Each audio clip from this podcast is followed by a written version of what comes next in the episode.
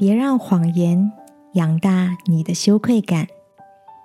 朋友晚安，我是阿里。每周三晚上陪你睡前读点书。记得有一阵子常常超时加班，为了抒发压力，我和几位同事不约而同迷上了网购。每次拿到大大小小的包裹，就会有一种准备拆礼物的期待感。一直到换了工作，投入了新的生活，才慢慢改掉了网购成瘾的习惯。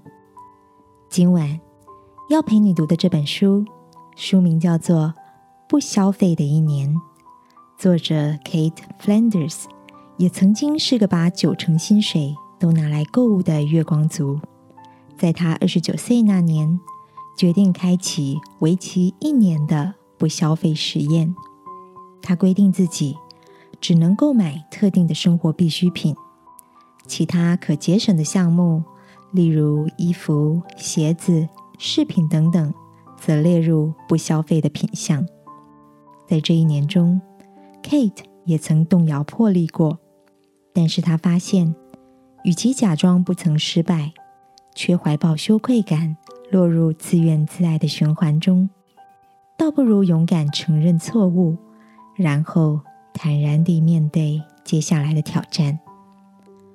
我很喜欢 Kate 提到的观点：外在的影响我们不能阻挡，但我们可以改变自己的态度。亲爱的，你是否曾因计划半途而废而沮丧？记得在圣经中，耶稣也曾提醒门徒，总要警醒祷告，免得入了迷惑。你们心灵固然愿意，肉体却软弱了。今晚，让我陪你一起把心中的羞愧感交托出来，关掉负面的想法，在祷告中重新得力，好吗？亲爱的天父，我承认自己常有肉体的软弱，也常抵挡不住外界的诱惑。求你赐下智慧和勇气。